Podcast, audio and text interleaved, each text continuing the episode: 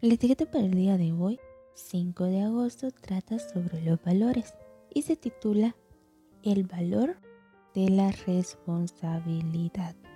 Aún el muchacho es conocido por sus hechos, si su conducta fuera limpia y recta. Proverbio 20:11 He trabajado por varios años como maestra de escuela sabática y como capellana en el Club de Conquistadores y en todos ellos he visto cómo muchos adolescentes se convirtieron en jóvenes y en buenos líderes que sirven con mucho esmero a Dios. Uno aprende muchas cosas a partir de las conductas de las personas, tanto de las conductas buenas como de las malas. Y hoy quiero resaltar una conducta positiva que caracteriza a uno de estos jóvenes, que, además de excelente líder, es mi amigo, la responsabilidad. Cada vez que le asignaban alguna tarea, Martín la cumplía con todo esmero, puntualidad y responsabilidad.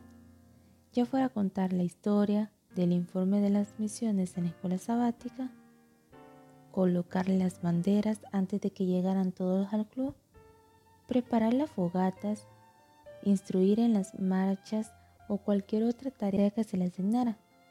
Uno podía confiar ciegamente que la haría bien a tiempo y a conciencia. Muchas veces era el primero en llegar y el último en irse.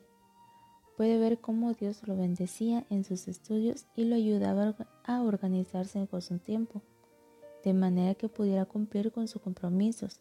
Enseguida lo eligieron para ocupar un puesto de confianza y lo contrataron para trabajar incluso antes de graduarse. Solemos dar por sentado que una persona actuará así, pero la verdad es que no, no es tan fácil encontrar gente con esa cualidad. Es cuando las cosas fallan y esas personas faltan. Nos damos cuenta del vacío que dejan. En el libro El Colportor Evangélico, página 17, nos dice que si hubo alguna vez un tiempo en que confiese necesario comprender nuestra responsabilidad, es ahora. Cuando la verdad está caída en la calle, la rectitud no puede entrar. Satanás ha descendido teniendo gran poder para obrar con todas las seducciones de injusticia en aquellos que parecen y todo lo que es susceptible de ser removido, lo será. Solamente subsistirán aquellas cosas que no pueden serlo. El Señor vendrá, estamos entrando en escenas de calamidades. Los agentes de Satanás, aunque invisibles, se esfuerzan por destruir las vidas humanas. Pero si nuestra vida está escondida con Cristo en Dios, contemplaremos su gracia y su salvación. La responsabilidad, cualidad que nos debe caracterizar en todos los ámbitos de la vida, debe estar presente de forma especial a la hora de, encarar la misión y la verdad que tenemos para compartir.